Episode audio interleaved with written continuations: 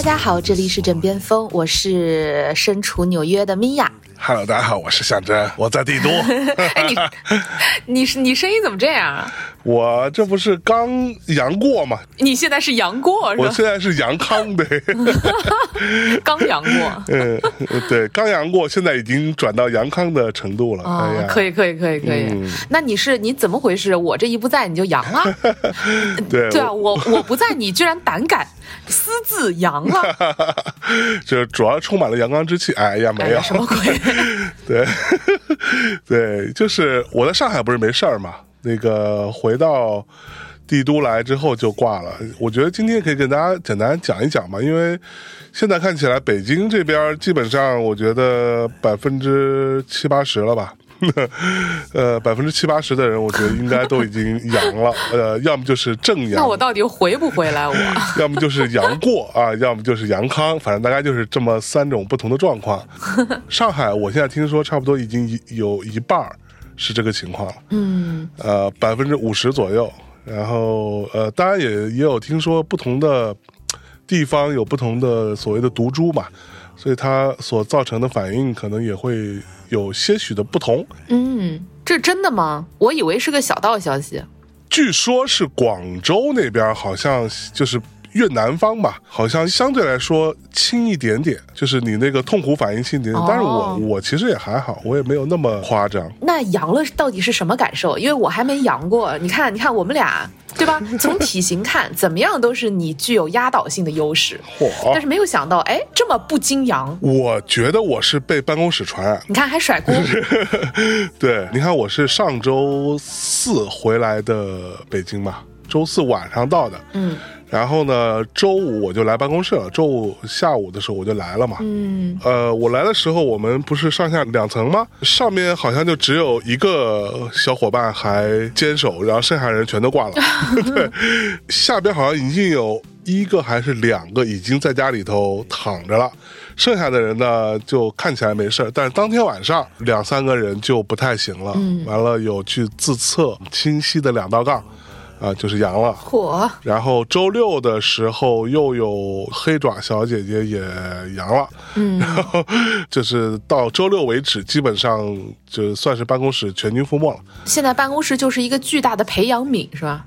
现在已经基本上都好了了，其实对，哦就是已经到了，因为好像说这一轮的这个毒株在人体之外，好像存活时间是差不多也就一天就挂了，对，就挂了。哦，传染性很强，主要通过呼吸道传染，但是并呃并不会在像以前一样就生命力那么顽强，倒也不会，但是它它的就是辐射面积特别大。哦，对我简单快速的跟大家说一下我的一个基本的阳的感受，我不是还写了一篇小作文嘛？对，就是我是周六那天我还来办公室，然后那天老方什么第七也都来了，完了周日跟你打电话的时候，我不还说稍微有点不舒服，我还泡了个澡嘛。嗯，对，然后泡完之后，第二天就正式的挂了。对，其实我是周日大概到下午傍晚的时候就觉得有一点点冷的感觉，嗯。呃，但是你要知道，我们在北京其实就是我们家的那个暖气还是蛮足的嘛，嗯。所以以我的经验判断，我觉得有点冷，这个可能是有点问题的。嗯。但是我也没多想，就觉得可能是我太累了或者什么的。然后当天晚上睡觉之前测了一下体温，差不多三十七度一。完了睡了一觉嘛，周一就是十二号，就第二天早上，差不多我估计也就六七点钟我就被烧醒了。嗯，当时觉得就非常烫，就觉得整个人都很不舒服。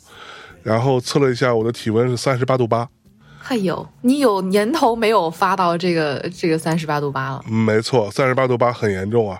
然后我就开始去想办法去找药啊，去弄药，对吧？当时我还跟米娅老师说来着，然后米娅老师说：“哎呀，家里不是有药吗？”我说：“那个就是我们从日本带回来的一种退烧药嘛。”嗯，然后看了看，啊那个退烧药已经过期了。啊，但是在米娅老师建议下，说你现在实在没有，你就先吃一下，虽然过期呢，对，先顶顶。对他可能效果没那么好，但是至少有点算点吧。因为在那个时候我是没有办法买到药的，这个我之后会讲。你之后确定要讲吗？向真真，你想要向真真真吗？对，然后整个十二号的那一天，就是第二天的这一天，基本上就处于那种极其严重、反反复复啊、温度最低降到三十七度五，最高能升到三十八度六，大概是这样子。嚯，就是在这个三十七度五到三十八度六之间反反复复、反反复复，来回横跳，来回横跳。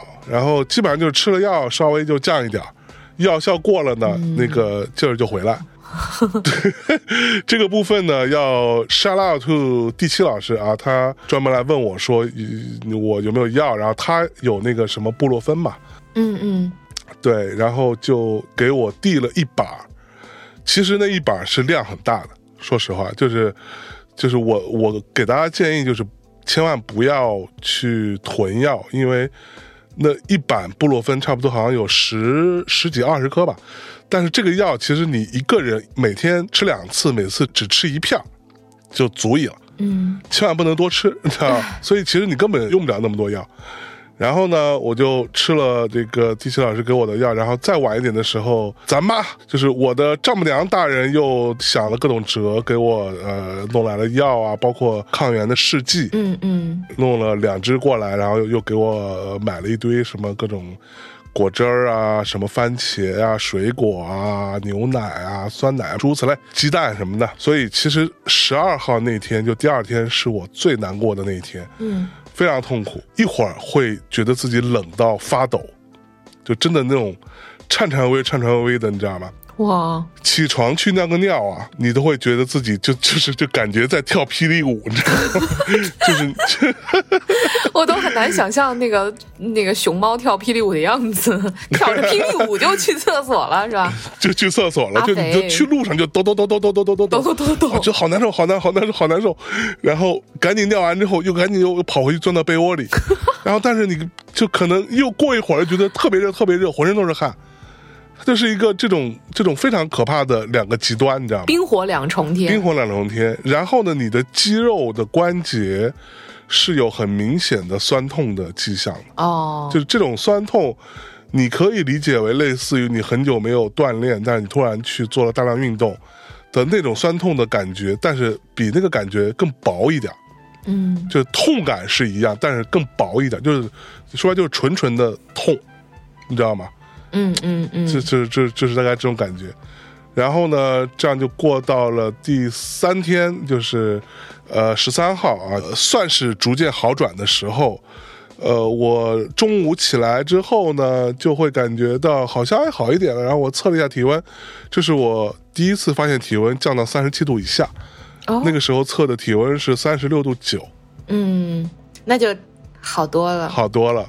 起来之后呢，就继续吃药、喝水、吃东西，然后当天晚上，呃，在睡觉之前又测了一下体温，大概是三十六度六，就相对是慢慢恢复正常了，嗯，稳定住了，等于嗯对，稳定住了。呃，到十四号就是我的第四天。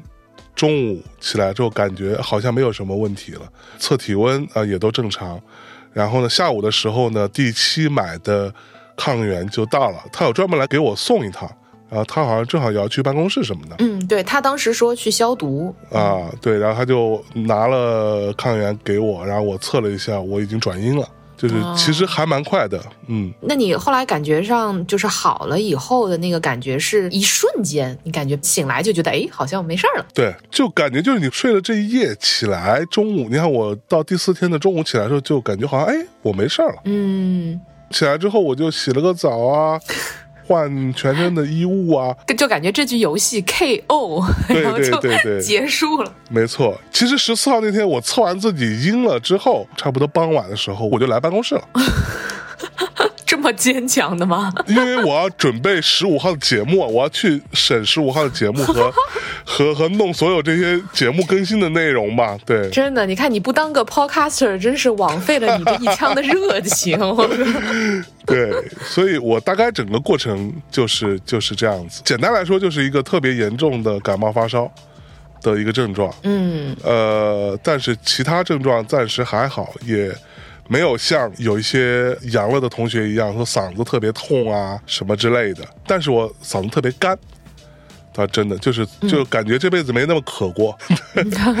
这个地方也可以给大家提供一些信息，就是因为我跟象征呢，我们其实是打了一针康熙诺的，嗯就是在疫苗上面，我们当时早早先其实，嗯，当时也并不是一个就是非打不可的时候，我们俩其实一直因为拖延啊，或者说就是很忙什么的，所以也就耽搁了。所以我们打的是康熙诺是吗？对啊，哦，因为我不太记得我们打的是什么。我当时写小作文的时候，我想说我们打的是什么，反正我有记得是三个字，我就查了查，哦，应该是莫德纳吧，我就写了莫德纳。乱说，乱说是康熙诺，你赶紧去，赶紧赶紧去纠正一下。呃 OK，就我们，对我我们打的是那种减活的康熙诺，然后打了一针，然后呢，也因为我们打的时间比较晚，所以呃，康熙诺是它的那个呃，相对来说比较有效防御的时间，或者说比较比较强的那个时间是在头半年，嗯，嗯所以理论上是半年之后要去打一个 booster。那因为我当时其实已经知道我后续可能会需要来纽约嘛，所以我就在出发之前的大概一两个月吧。对，然后我们俩去打的康熙诺，因此我们俩身上的那个 supposedly 那个疫苗还是比较坚挺的。嗯嗯嗯，对，那么，嗯、所以一方面，其实你刚刚说你可能没有像别人那么厉害、那么严重啊什么的，我觉得可能也未必。没有疫苗的作用，对对对吧对对对然后，而且因为呃我们打的比较临近，所以可能疫苗还比较活跃的时候。嗯，然后那相比之下，你看 我现在在到处都不戴口罩的地方，但是我却很 OK。你这啥事儿没有啊？不！其实我也不是啥事儿没有，我在这里中间有一度我也觉得就是头特别疼，人很不舒服，但是呢，我都凭我坚强的意志力熬过去了。所以我也不太确定，我当时到底只是因为在纽约特别冷，然后到底是因为我吹了风了，然后就是那种吹风头疼，还是我其实是呃阳过，然后但是我不知道。啊，那所以你现在这已经是过来人了，有什么好建议可以给大家吗？就是比如说，就是万一阳了，对吧？不幸命中，哎那你应该要吃点啥？然后要比如说这个家里，你刚刚说大家要备药，要备点啥呢？嗯嗯。那我先说药吧，我觉得药其实还蛮药比较重要。比较重要，因为我看到有的人说他可能就是一个感冒啊，就比如说这个咱。呃，东哥是吧？说这就是一个普通感冒，他觉得比比一般的感冒还要轻微一些。那我觉得这个就是大家各自的状况不一样哈。但是即便是感冒，那你也是要备药的，因为要不然的话，你烧起来其实是很痛苦的。但是药这个事情很麻烦，各位同学，就是我在确认自己中招了、阳了之后，我第一时间做的事情就是我打开手机去试图去买药。嗯对吧？以我们过往的经验，在什么这种外卖平台上，它都有这种所谓的这种快速送药的，但是其他药都可以，跟这个病相关的、跟感冒发烧相关的所有药，上面都写预计发货一到三天。嗯相信我，一到三天就是三天起。药的供给本来是没问题，但是因为两个原因，第一个是之前咱们国家是你是不能私自随便去买退烧药的，对吧？因为疫情的管控的关系，所以有很多药厂其实是被迫的减它的那个产能的，然后就导致它的那个药的本身的存量就没有那么多。第二呢，就是像我们现在这样子突发的，在上个周末哈，整个北京大概可能有三分之一人都在发烧，就是到这个程度，那没有什么药店的供给是能够跟得上的，嗯，所以就会出现你根本买不到的情况。所以大家一定一定要提前备药。那备什么？我稍微也去查了查，其实甭管是中药还是西药也好，其实里边有用的成分就那一两种而已，其实都是一样的都东西。是啥呢？呃，第一种就是我们讲这个布洛芬嘛，然后第二种就是那个叫什么？其实简单来说就是退烧，就是哦，对，所以嗯嗯无论是布洛芬，或者是像之前说那个什么感康啊，诸如此类哈，包含一些中成药，它里面含的那个成分，其实都是那么一两种成分是真正有用的部分。嗯，第一就是去买这个药。哎呀，说直白点，就是说你现在听了这期节目，今天就先买上，对对吧？然后至少能管你这两三年之内，你要要用的时候都能用，别到了临了临了再去抱佛脚，那时候佛可能啾。一下把你一脚踢开了，是不是？当然，佛祖不好意思啊，咱不是这意思。李老师总结的非常对啊，对不对？这个这个佛祖老人家不一定能渡你，你得先自己渡自己。可说呢啊！然后，所以听到了这期节目之后，立刻下单啊！立刻下单，这不是个广告，然后这也不是带货，为了你自己啊，赶紧买好它。先把药买了，但是千万不用多买。千万不用多囤。之前我还去问那个谁，曹大夫。啊，对，象征一发小。一发小就是一个外科医生，他要很明确的说，这种退烧药千万不要多吃，剂量上写多少就一定吃多少，超出了剂量，它会对于你的肝脏，尤其是肝脏，会形成不可逆的损伤。所以千万不要多吃。你不要以为说我多吃点，我可能就很快速的就可以退烧，就可以好转起来，是不会的。它就需要你人体。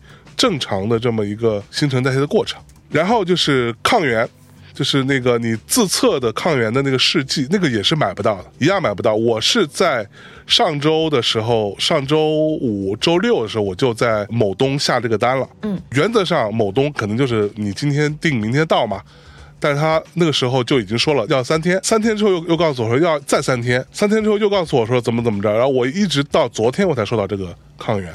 所以抗原也要提早买。嗯，除了药之外，还有一个很重要的东西就是温度计。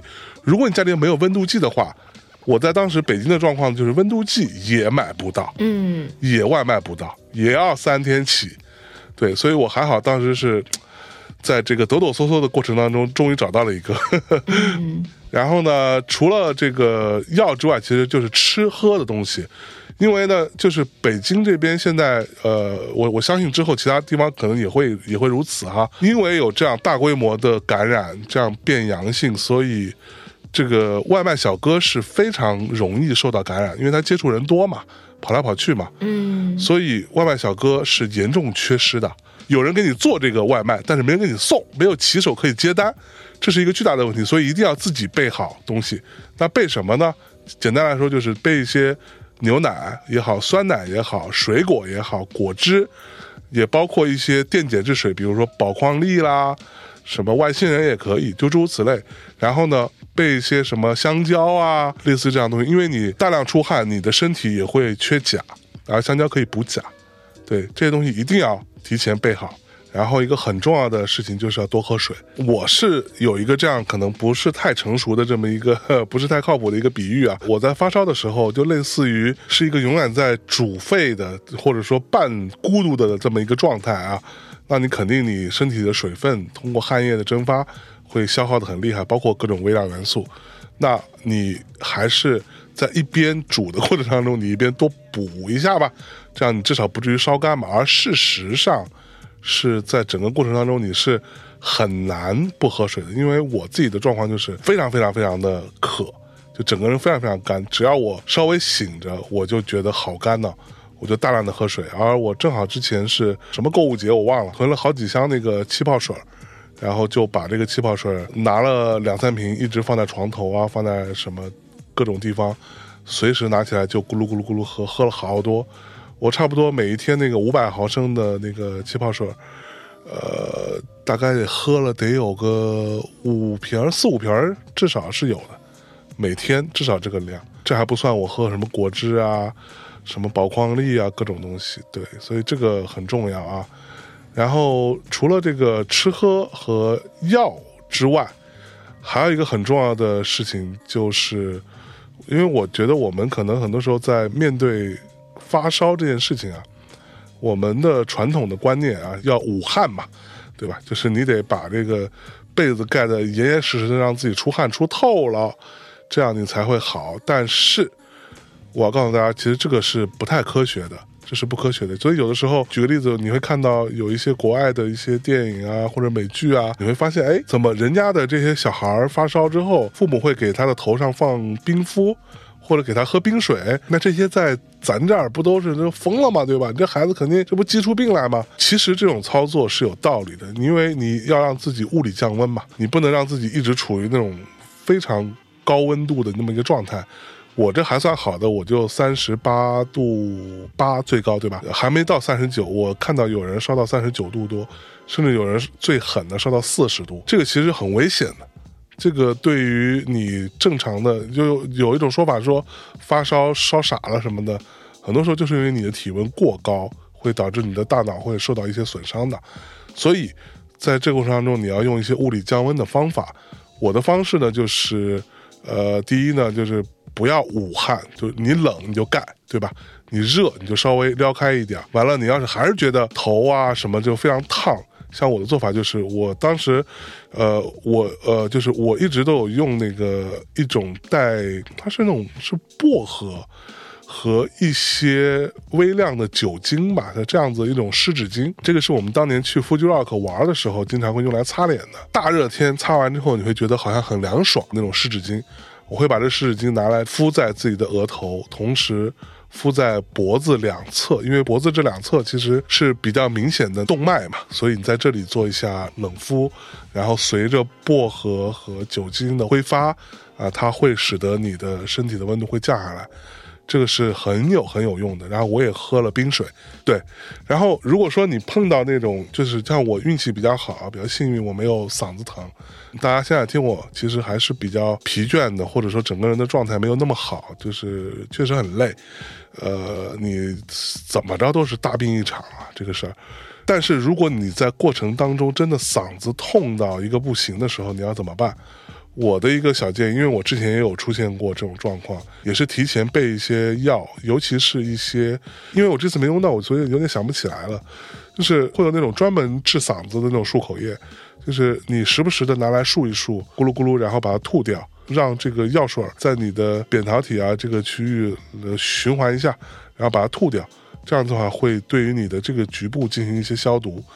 还是很有用的。如果实在没有，哪怕你就用一些这种日常的，就像那个我们经常家里边会用的那种什么，叫什么牌子，什么李什么什么什么李斯什么之类的那那样的一个一个那种牌子漱口液也可以，你可以拿来漱口，会让你嗓子会得到缓解。但重点就是不要重复吃药，就是你吃感冒药和吃退烧药这个不要放在一起吃。就它不是一个一加一大于二或者等于二的过程，有可能会使得你受到药物中毒的这种损害啊！千万不要一起吃，就吃一个就好了。然后多换衣服，我记得这三天我基本上是每一天都有去换衣服，都有把出了汗湿透的衣服脱掉，然后换一身新的。然后我一直到我觉得自己退烧了那一天嘛，就是第三天。呃，我到晚上的时候，我就开始是会自己去洗澡了，因为前两天确实是并没有任何的精力去洗澡。你看我走路都抖抖嗦嗦的，对吧？洗完澡之后更加舒服，因为它又帮助你去第一清洁，同时也帮助你降温。除此之外，如果你真的嗓子痛到一个不行，你吃不下东西怎么办？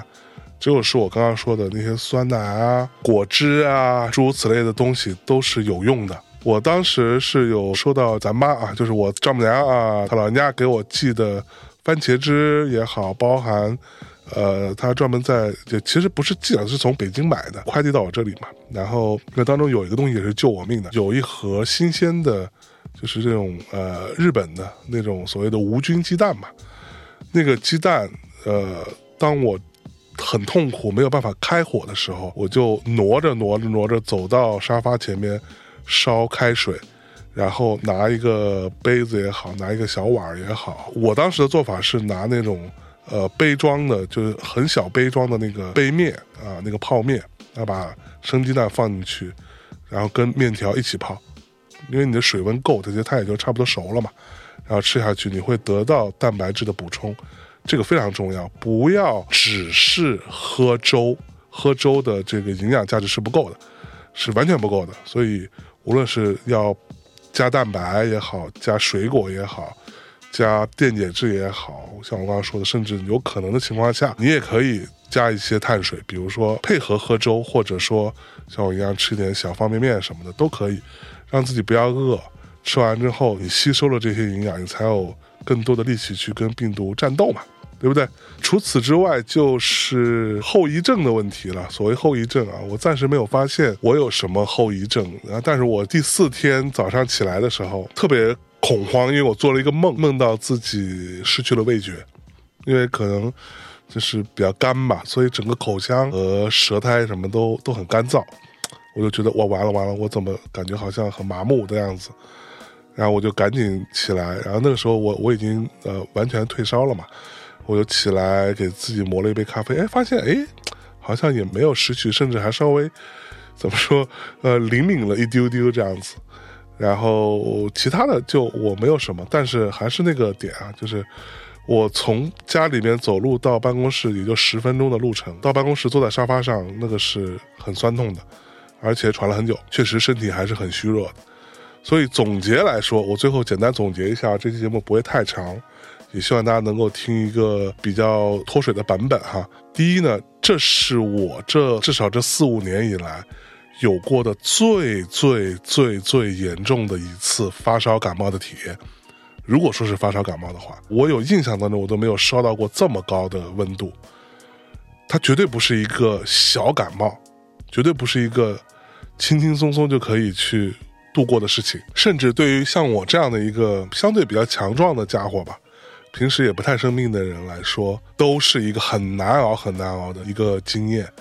那可想见，如果是小朋友，或者说是老人，或者说你有基础病的话，可能更加更加的痛苦，甚至危险。所以呢，遇到问题，咱先不要慌，对吧？先提前做好准备。第二呢，如果真的感染了，就配合药物，好好的休息、吃药、睡觉，好好的扛。总能扛过去的，还是那句话，这关咱得过。我相信各位听众朋友们，包括你们的家人们，只要提前做好准备，心态摆正，不要过分的恐慌，也不要过分的轻视它，咱就可以把这事儿给度过去。大概就是这样了，希望能给大家一点点小小的帮助。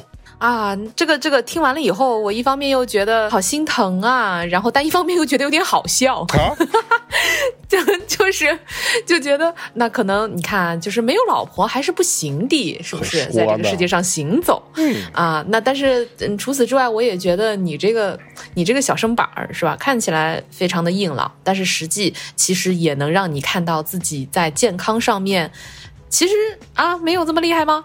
所以。嗯，对吧？那那当然我知道啊，嗯，多半可能是被传染了啊，但是那多半我就是被传染的，肯定对，肯定还是抵抗力不行嘛，对吧？那么所以是不是应该把呃这个健个身呐，跑个步啊，减个肥呀，提升日程呢？可说呢啊！然后除此之外呢，我觉得今天也很好，一方面这个这个像像真真，呃，不怕。就不怕难为情的跟大家分享了一下他的这个整整整个被阳了的过程。嗯，那与此同时也总结了一下，就分享出来这个痛苦经历，让我们开心开心嘛。啊，那也把经验教训。尤其是这个经验的部分，嗯，然后拿来给大家做个借鉴。虽然我现在还没有任何问题吧，我自认为哈，那但是回来以后是不是会回来反而阳掉呢？其实也说不准啊，这个概率还是很高的嘛。是。那么因此对我来说也是一个很好的提醒吧。啊，反正我觉得甭管怎么着啊，大家就像我那天发的那张图，做好提前准备，这关咱得过啊，就是过了也就过了。啊，也不要太担心、太害怕，好吧？那最后好，给大家放首歌，打打打打打气，打打打打打打气。好嘞，那 大家就先。今天就先这么着，嗯，然后下一期希望，呃，因为我其实已经差不多要从纽约往回走了，嗯，在我回来之前，咱们可以再录一期，然后我可以稍微，嗯，以比较平静的心情跟大家聊聊纽约的这个情况，跟大家做个 update，嗯，在我回来之前，嗯，好，那大家今天就这么着，大家晚安，拜拜。风飘动银蓝夕阳躲云偷看看见金色的山。